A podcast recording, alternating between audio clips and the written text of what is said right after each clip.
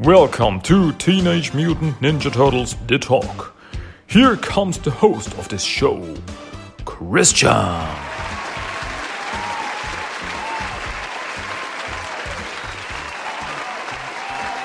Ladies and gentlemen, kids of all ages, welcome back to Teenage Mutant Ninja Turtles Talk. This is English episode number 155. My name is Christian and I say hello again. Here we go again. Yeah, good to be back, good to be here, good to be... Uh, okay, I give it my best and I failed miserably. So kids, you learned a, you learned a lesson today. No, it's good. Hey, here we go again. How are you? Everything's fine? Everything's cool? Everything's awesome.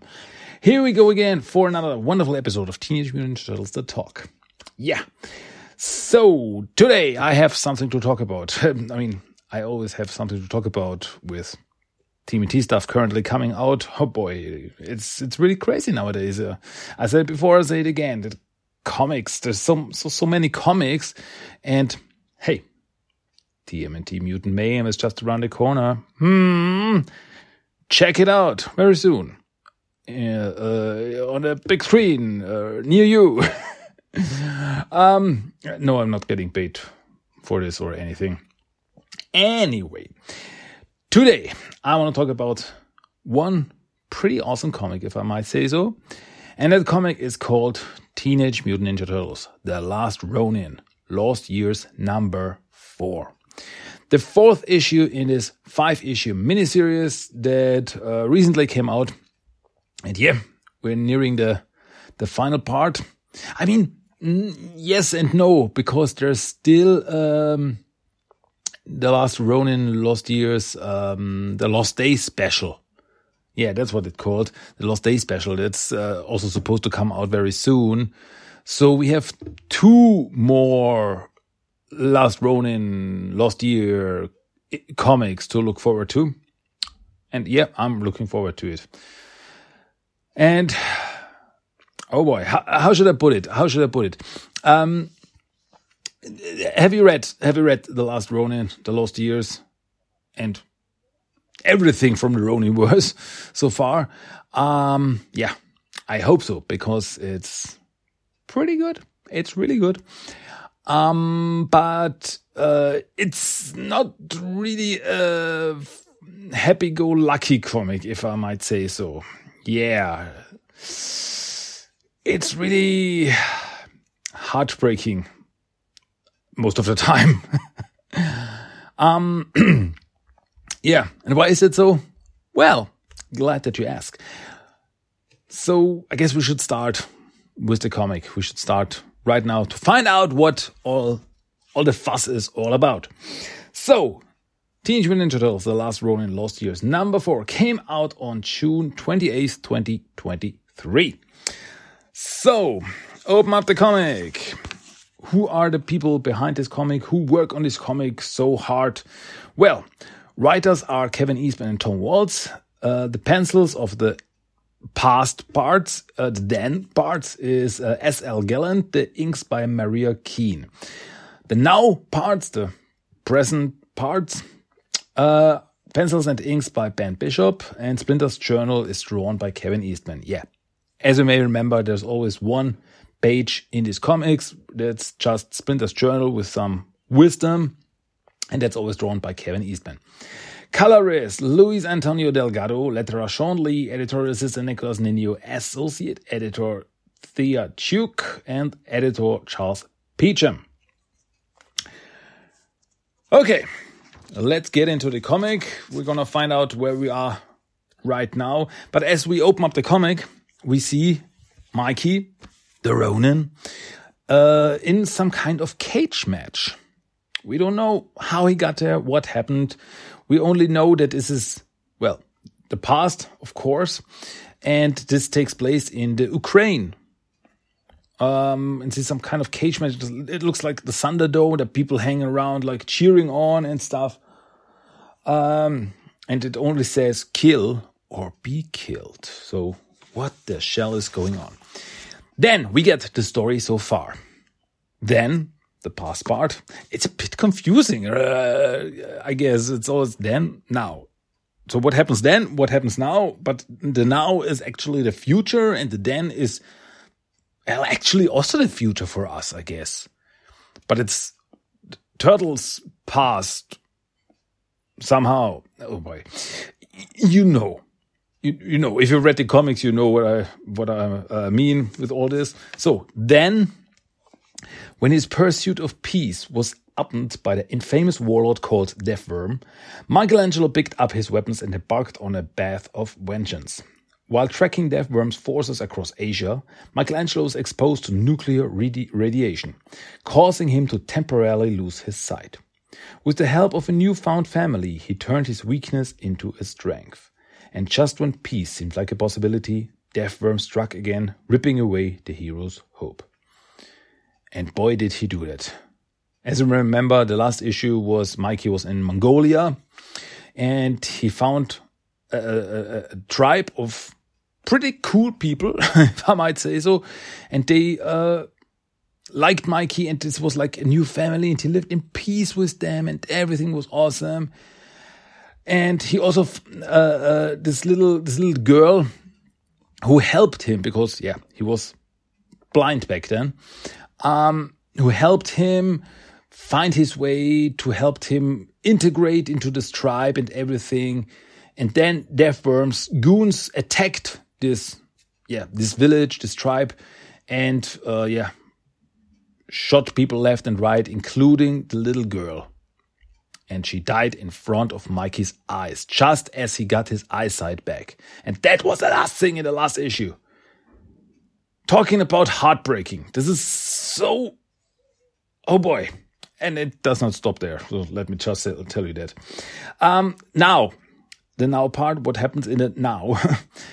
Casey Marie's young turtles have grown in stature and ability, each being an accomplished fighter in their own right. But the pre-teenage Mutant Ninja Turtles are still susceptible to the follies of youth. Whoa, that's a hard word, especially for someone who's not uh, who's not from the USA or UK or, you know, as I've told you before, uh, English is not my first language, so I'm sorry if I stumble here and there. anyway, we are now, as we go on, we are in the now. These are the new Ninja Turtles. And they have some kind of mission. And they've also grown. We've, we've seen them grow over the last few issues. Now they're like around I guess they're like 12, maybe, because they're, they've gotten really big. If you remember the very first issue, they were like little tiny toddler turtles. And it was, oh, that's so cute. Mm. And now they're, they've gotten really big and they've, yeah, they've grown. and they're on some kind of mission. And we see there's like this facility and uh, Moja and Odyn attack some robotic guards, some kind of Sinjas, and take them down. Then Yi comes in and she uh, uses some technology to open up the door. So they really work to work well together. And uh, all this is uh, looked upon from afar by Uno. And Uno is like, ah, they're taking way too long. This is taking too long. We have to we have to finish this rescue mission. And uh, so Uno is like, no, I take over here. And Uno uh, jumps in. Um, um, and Uno, yeah, Uno jumps in, breaks the door open, and then we see the hostage and then someone shoots Uno right in the face. And then Moja, then Yi, then Odyn get they all get hit. And they're all down and out. And in steps the the shooter uh, and it turns out that this was this was all a training training mission, and they're just getting shot by uh, paintballs. And it's uh, of course it's Casey Marie, and she's like, bang, bang, bang, bang. You're all dead. You failed the mission. And it's it's funny because uh, on the side of the uh, paintball gun, It says uh, TMNT killer. then we see that the hostage is just a puppet, a mannequin.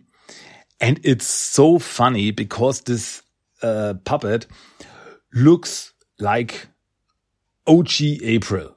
Looks like classic cartoon April, including uh, like like she's got the hair, she's got the the, the, the yellow jumpsuit, and she's got a big sign on the back saying O'Neill. And yeah, so everyone is like, "Oh, we failed. Oh, we did." Oh. And and Mojo is especially uh, angry with Uno, like, "Hey, you failed us. You were supposed to have our packs. We could have taken this. We could have uh, finished this mission, and you failed. Uh, you couldn't uh, couldn't just stay down and wait for your part." So as the others, uh, yeah, pick up the stuff and and go, Uno is left behind, and Casey Marie has a talk with uh, Uno. And Casey Marie says, Hey, your job was rear security. You were easy kills when you blew your cover. But if you'd stayed in position, and Uno's like, Yeah, we'd still be alive. Uno knows that uh, he did something wrong. Um, but he should have known that uh, earlier that no, this is a stupid idea. And uh, Casey Marie tells him, "Hey, I know it's hard to stay out of the action, kid. Been there, done that." Back when we and then she she tells him of the time back when she was working together with Michelangelo and the attack on uh, Roosevelt Island to fight Stockman. That was in the original Last Ronin issue number four. And there, Casey Marie did the same thing that Uno did now. She jumped into the action. She did not listen to uh, what she was supposed to do, to keep still. And she jumped into the action. And that, yes, it saved Michelangelo back then. But, uh, she got so many soldiers in trouble and she could have gotten, gotten them killed because she didn't listen to what she was supposed to do. And uh, she says that Mikey told her something that she will never forget. And he says, uh, terrible discipline, excellent initiative. Don't do it again. And she says, but I did not understand it back then. Not at first. And it took her some time to realize uh, what, what happened back then. Why Mikey was so angry. And she goes on and tells Uno that uh, he is their best fighter. Uh, you've been a natural since you were little, and you're brave as hell. But you gotta learn how to be a better teammate. Your brother and sisters were handling things on their end. Mojo and, o- Moja and Odyn took out the Sinjas, and Yi was gonna get the door open. She's a whiz with her gadgets. And they were all counting on you to have their sixes. And by not trusting them, to do their jobs, and by not doing yours, you let the entire team down, including yourself. Yeah, and Uno says, I understand, I'm sorry, it will not happen again. And I really, I really get the feeling that this is the whole thing that Uno needed because as we, um, as we learn to know Uno through the last few issues, Uno is really a great fighter. He's a really good um, student in martial arts and all this stuff. But he's so stubborn. He's like, "Hey, I'm the best. I know I can do. I can do no wrong." And now he realized. I hope that now he realized that no, you can do wrong. Yes, you are great, but you have to work in a team. You four, they all you all four have your own parts in their in these missions and you have all to work together. Because if one of you fails you all fail. And that's pretty interesting. And i'm looking forward to uh, where this is going with them. If they can really be the team that they are supposed to be. Yeah and then we get this uh, little splash page with a splinter's journal and it reads Great achievement is, is usually born of great sacrifice and is never the result of selfishness. So, now the now part is over. And then we come to the then part. And we see Michelangelo. As we saw him uh, at the start of this issue, in this uh, cage, in this cage fight, like this, it just reminds me of Thunderdome. It's like, just looks like that. Anyway, and he's ready to fight. And it's all, this is, this is the grand finale. This is the grand finale of this fight, of this tournament. Uh, the fight to end all fights, a battle royale for the ages. Only two warriors remain. The Turtle Titan, last of the monsters. And as soon as I read that, I was like, oh, Turtle Titan. Oh, come on. Michelangelo is called the Turtle Titan again. Yeah. I mean, that, uh, if you don't know, that was his uh, superhero uh, alter ego in the 2003 series, the 2003 show, Turtle Titan. And uh, on the other side, we have the spectacular Shaka, heroic human champion. And we see Mikey thinking to himself, how I cannot do this. I cannot do this. I've survived so long. And now I have to kill my only friend, my blood brother. And this is this warrior called Shaka, who is dressed up like some African, uh, African warrior. And yeah, and he's like, how, I cannot do this. I cannot do this. And then we see this person is like this this this woman uh, who is like the boss of this uh, whole thing, and we're gonna find out later who she is. And she's like, you know the stakes, lads and lasses. Freedom for the victor, death for the loser. Kill or be killed. And then Mikey remembers, how can I do this? I've already lost so much. I cannot lose this friend again.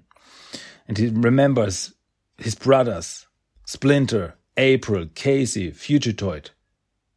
And he remembers Garel, the little girl um, that he also lost. And Mike is like, Yeah, I've lost so much, but I have to go on. It's too late to stop now. And then they charge at, at each other. And then we get like uh, uh, we flash back to how Mikey got there, and we see uh, Mikey remembering, hey, wherever I go, wherever I go, it's story of my life. No matter what, always people get hurt. Wherever I are, people get hurt. He remembers uh, when his family died. He remembers Splinter, Donnie and also sweet, innocent Garel. Um, and even when he, he, he went to the mountains just to die, he couldn't. Death followed him, and he always had to fight. It does, didn't matter in the mountains, at the sea, in the wastelands, troubles always found him. And for all that time, the troubles had the same name Deathworm a name without a face. And then we see when uh, how back when the when Deathworm's goons attacked the tribe, then uh, everything was burned down. Mikey was caught and he was uh, put into a truck, in the back of a truck, and shackled. And he just like there, uh, sitting there, not fighting back. He doesn't have it in him anymore. It's after he lost Garel. That was that was the uh, the bit that uh, really killed him. That really is like, nope, it's over. I'm out. I, I cannot take this anymore.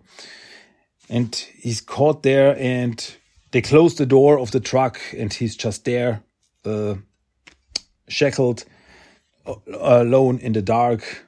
But then his brothers come in, and they're like, ah, that poor little girl you let them get the jump on you, Mike. You know better than that. No kidding, rookie mistake, bro. And Mikey just sits there, tears streaming down his face, and he, shut up. Please, just shut up. And it breaks your heart. It breaks my heart. It's so hard. It's so heartbreaking. poor, poor Mikey. It, this is this is horrible. This is really this this is what I meant when I when I said uh, Mikey does not get a break here. It's no, it's it's not a fun adventure. No, this is so dark, so sad, so ah. Uh, I, I just want to go over there and hug Mikey and cuddle him and oh poor baby, everything will be better. But yeah, I guess that would be a lie. Um, yeah, and in the darkness, Mikey sees uh, I'm all alone in the darkness, all alone with my failures. Then he sees his brothers, the destroyed Fugitoid, April Casey, and uh, Splinter, full full of arrows, just the way he died. And he also sees little Garel. Well, after a while, uh, Mikey uh, was brought to some kind of camp. Um, yeah, but Mikey, uh, he, he just gets kicked in there and he's like, I don't care. I don't care anymore. Like all those years ago in the Hokkaido mountains, I was ready to die. And then the boss of this, uh, this camp, this place comes in. And this is the woman that we saw earlier, the, the boss lady. this woman with shades and look pretty, pretty tough lady. And she says, I'm the boss around here. And my name is Abigail Finn. And when I read that, I was like, no way. No way. Some of you might now say, hey, what do you mean? Abigail Finn? Is this, is this a name that we should know? Well, Abigail Finn was, uh, well, a monster hunter, uh, a, a, a, woman who was hunting for like uh, creatures like Bigfoot and stuff like that. Back in the 2003 cartoon, she only appeared in one episode. One episode, and I did not expect her to appear in this comic because she was like a pretty goofy character. Actually, she was she was um, a good fighter and everything, but she was more on the goofy side. And now we see her here, and uh, yeah, was a new job, I guess. and this is like, yeah, hey, my name's Abigail Finn, and I was like, wait, what? and I was really. That really took me by surprise. I did not expect this, and once again, IDW comics, you always know how to uh, surprise me, even after all these years. It's uh, it's so surprising; it shouldn't be a surprise anymore. and yeah, and she says, "Hey, welcome to my training facilities, and don't let don't let the sandy beach and baby blue waters fool you, for here there be monsters." And she and then Mikey sees that there are more mutants. There are some mutants uh, who are also caught, they're also shackled, and there are also prisoners in this place. Um, and then she says, "Get them, get the creature ready, get this little green man ready, um, before we commence with the dirty work." And so Mikey gets a check up with, with the doctor, and also in his uh, neck, uh, he gets a micro bomb. And yeah, so of course, you know, like in Suicide Squad, whenever you do something stupid, boom, your head flows, flies off. Like whoop. Uh, but Mikey, this is Mikey is not fighting back. Maybe Mikey could escape. Maybe Mikey could take them down.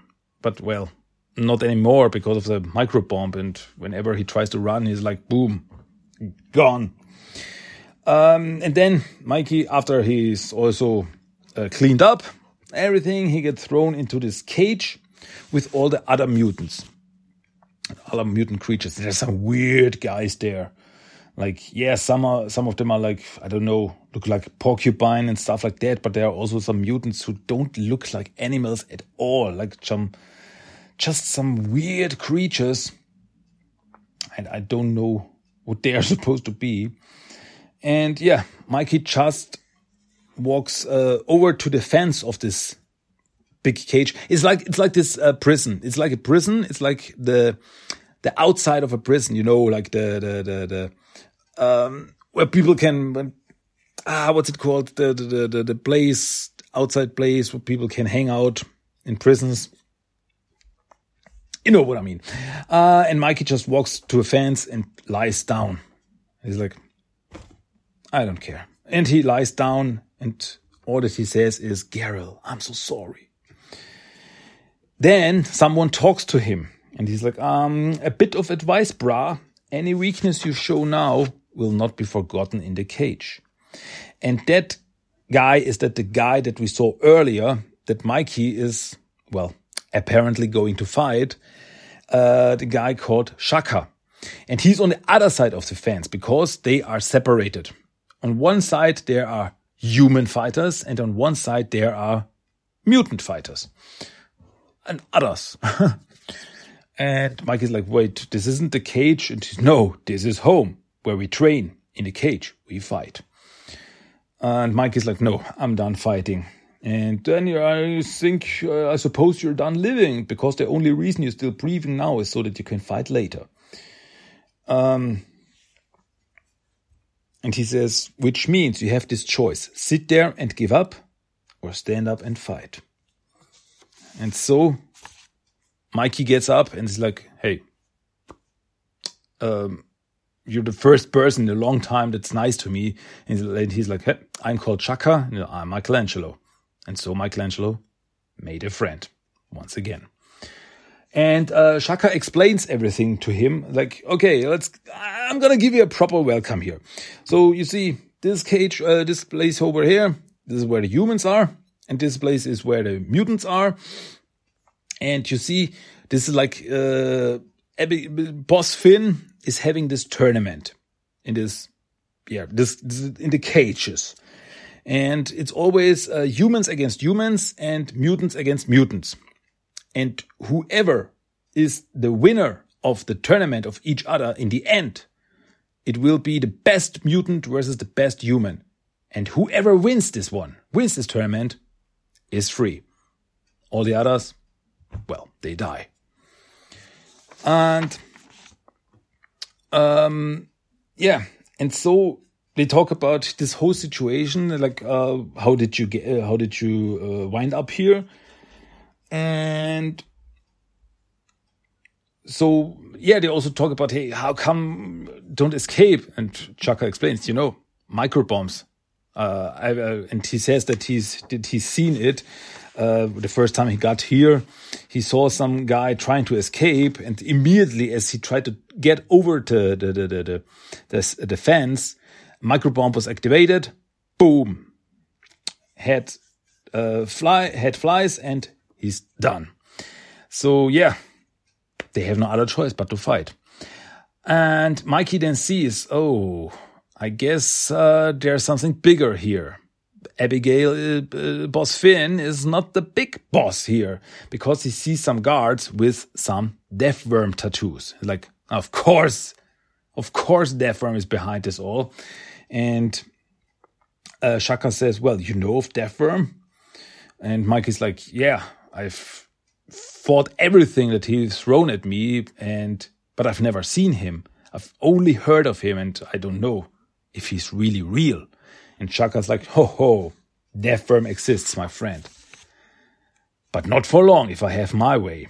And then uh, Shaka explains to Mikey how he was a, a mixed martial arts fighter, one of the best in the world. And when he uh, had a fight in uh, in uh, South Korea, uh, a, a, fight in Korea, uh, he got jumped by some goons of Death Worm and he was caught just like Mikey got caught. And he was brought to this place to fight. And so from this day on, he fights because he wants his freedom back. And when he's free, he will go after Death Worm and get his revenge. So Mikey not only found a friend in Shaka, but he also found a friend who wants the same thing as Mikey. Revenge on Death Worm. Um, yeah. So that's the whole situation. And so Mikey starts his life there. Um, and yeah, he starts his fight, he starts the tournament and fights other mutants and he wins and he kills and he does what he has to do to get out of there. And he does this for two years, for two whole years. Um, and also the, the whole thing as, as, as Mikey gets information is that they are traveling, that they are uh, traveling west, uh, with the whole, as Mikey calls it, circus. Um, and over this whole time, Shaka is or stays Mikey's um, best friend through this whole thing. And they start talking about this whole thing and like, yeah. Uh, he also dresses up as we saw him before in this this this uh, African warrior attire, and it's not his idea; it's uh, Boss Finn's idea. And she says, "Yeah, it's for the entertainment value. This whole thing is for entertainment. People bet on this fight, people enjoy these fights, and it's like gladiator fight stuff." Um, and yeah, and they talk about yeah, and they know that in the end they will fight each other. Because they both are the best fighters, and so it happens, and so it happens.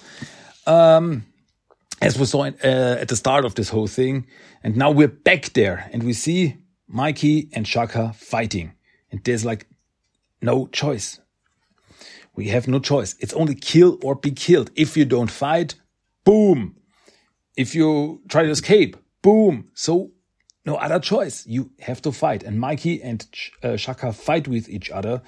They uh, really, both really, uh, really strong.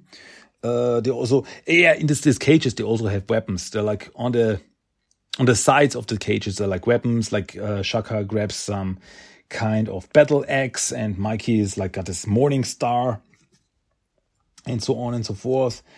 And yeah, the the crowd goes wild. Boss Finn is happy with the fight and everything, and but Mikey is still not one hundred percent in this. He's like, I can't do this. I can't lose someone again. And uh, after the whole thing that that Mikey told Shaka, because Shaka says, "Yeah, I've lost, I, have lost my former life. I was a champion. I, I had uh, power and fame, and I've lost this all. But this is nothing compared to what you've lost. You've lost your whole family. You've lost all your friends." And so uh, Shaka says, "Yeah, Mikey, you, I guess you don't have to do this anymore. Just promise me one thing." Um, when you get Deathworm, give him one for me too. And Shaka smiles, and then he throws the axe, not at Mikey, but at uh, Boss Finn. He throws at her and uh, hits her in the shoulder, and she's uh, she's cut and bleeding. And she's like, "What did you do?" And Mikey's like, "What? Why?" And Shaka's like, just making a noble choice, my friend. And Abigail's like, kill the bastard. And then the button is hit and Shaka's head poof, explodes. And Mike is like, no, no. And Shaka's lying there on the floor, dead. And Mikey once again lost everything. To be concluded. With this, the issue ends boy, boy, these issues, they really, they really kill me. They really destroy me. really, after, after uh, I, have read the newest issue of The Last Ronin, uh, Lost Years, I, I gotta sit down and watch an episode of SpongeBob or something just to, to, to, to, to get out of the depression. This is just, dude. I mean, um, we're gonna see how this whole, whole thing works out, but uh, I think Mikey will realize that Shaka sacrificed himself because he knows that um, Mikey deserves to be the one to get out to go after Death Worm. He deserves this whole thing to go after Death Worm and then go after Hiroto. And that's why he sacrificed himself. It's like, hey, um, you don't want to fight this. I understand. You don't want to fight me. You don't want to have uh, my blood on your hands. So I'm going to do it myself. And well, I guess if it works out the way that it's supposed to work out, uh, as, as it was promised to him, Mikey now gets free. Then he goes after Death and yeah, the next step is then Hiroto, which we saw in uh, the original Last Ronin miniseries. And yeah, crazy stuff. Boy, oh boy, oh boy.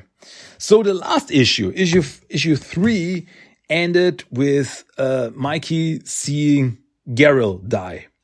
Issue 4 ends with Mikey seeing Shaka die. So I I guess uh, Mikey really is now in this position like, nope, uh, better stay away from me. Whoever is my friend, you're not safe anymore. Um, but as I said, I don't think that Mikey will uh, let this um, noble gesture go to waste. He's like, yeah, I understand why Shaka did what he did, and now I can do what I have to do. And that's gonna be crazy. That's gonna be, yeah, that's gonna, I'm looking forward to the next issue. I'm gonna, whew. yeah, and as I said, the um, Lost Day special. Looking forward to that. It's, I, this, this whole Ronin universe is something special. Honestly, this is something special. And I, I think uh, we're gonna be in this universe, or we're gonna take part uh, in this universe for quite some time in the future. I don't. Uh, I guess it's uh, after the next issue, after Lost Years number five. It will not be the end of the Ronin verse, as it is called. But we will see what the future will bring. But I know right now what your future will bring. Because before I finish this episode, I'm gonna give you the random quote of the day. Random quote of the day from this comic book that I just talked about. What a surprise. So listen up, fellas. Here is random quote of the day for this episode. I've already lost so much more than I can handle. My real brothers, my father, my closest friends, and a precious little heart sister. But I've made my choice.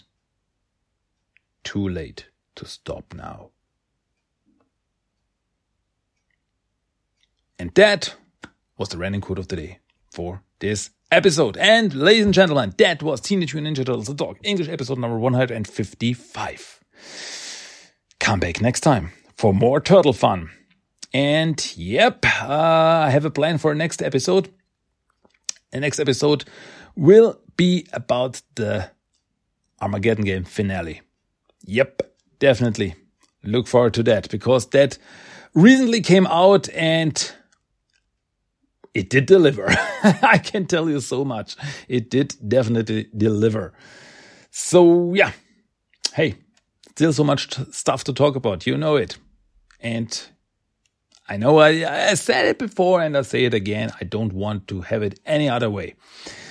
So, ladies and gentlemen, that's it from my side of the sewer for today. That was English episode number 155 of TMNT The Talk. My name is Christian. I hope you enjoyed this episode. As always, come back next time for more turtle stuff because yeah, that's what I'm here for. I I talk turtles. I um, how does the quote go? Uh, that's my thing. Uh, I drink and I know turtles. uh, yeah, I don't drink. that was this was a joke. I just uh, like what what do I have? Uh, some juice. I have some juice over here. That's that's that's all that I have here. That was just just fooling around. Anyway, that's it from me for today. And yeah, I guess there's nothing nothing else to say. Um, if you want to talk uh, turtles, hey, hit me up on all the socials. Um, and have you read last uh, last last Ronin Lost Years? have you read it so far? What are your thoughts? Uh, does it make you as sad as it makes me? Let me know. Tell me. Until then, until next time.